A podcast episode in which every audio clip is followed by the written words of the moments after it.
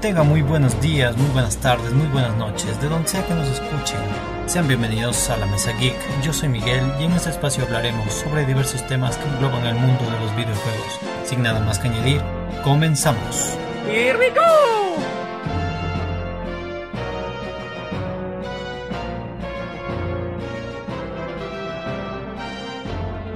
Creo que todos estamos de acuerdo que en la actualidad el término videojuego ya es muy bien conocido tanto por niños como por adultos.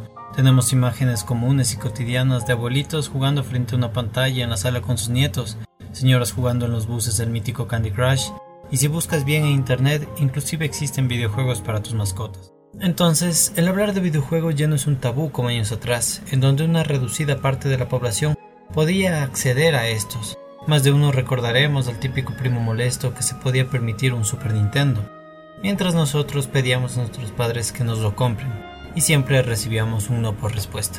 Actualmente disponemos de una infinidad de opciones de entretenimiento, que van desde nuestro celular hasta las consolas, que hasta el día de hoy se nos complica bastante el poder reunir el dinero para comprarlas.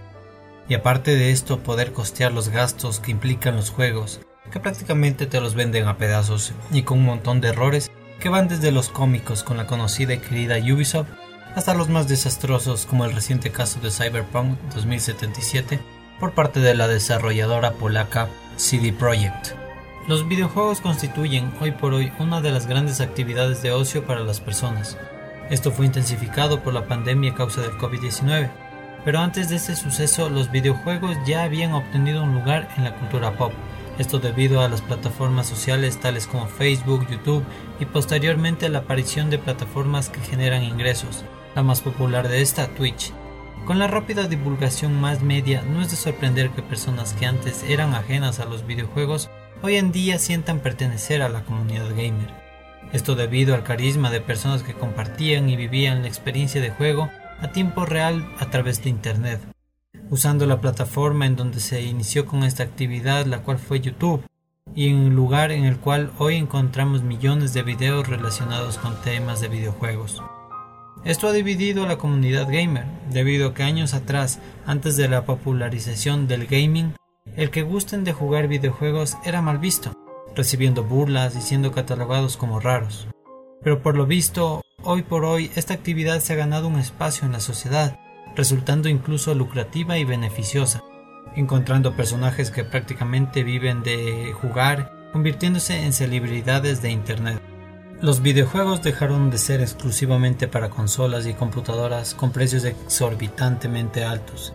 Esto para adaptarse a los dispositivos móviles, los cuales tienen una mayor accesibilidad para un público más amplio, con la posibilidad de atraer a potenciales jugadores, significando en una comunidad más diversa y con nuevas ideas y visiones sobre el gaming. Tal es el caso del famoso juego Minecraft, el cual está presente en PC, consolas, al igual que en celulares, y también vale destacar el conocido Free Fire, el cual tuvo sus orígenes para celulares y hoy se lo encuentra prácticamente en todas las plataformas de juego existentes. Pienso que muchos de nosotros quienes crecimos jugando en las diversas consolas como la Nintendo 64, la Play 1, la Play 2, Sega Saturn, Super Nintendo, esas consolas míticas que dejaron una huella muy profunda en nosotros y son recordados con cariño. Incluso las guardamos como un tesoro de nuestra niñez y las tenemos arrumadas por ahí como un trofeo. Cuando nosotros nos enteramos de que podemos emular en el celular estos juegos, nos alegramos y emocionamos. Teníamos el poder de jugar nuevamente estos títulos que nos marcaron, tales como Zelda, Smash Bros, Mario 64, Shadow of the Colossus, Sonic, Mario y otros títulos queridos por la comunidad porque la lista es bastante larga. También destaco que los celulares existentes actualmente son un abanico de posibilidades tremenda en el gaming. Para terminar este primer podcast es necesario destacar que hoy más que nunca los videojuegos tienen una aceptación bastante grande por parte de la sociedad, por parte del público.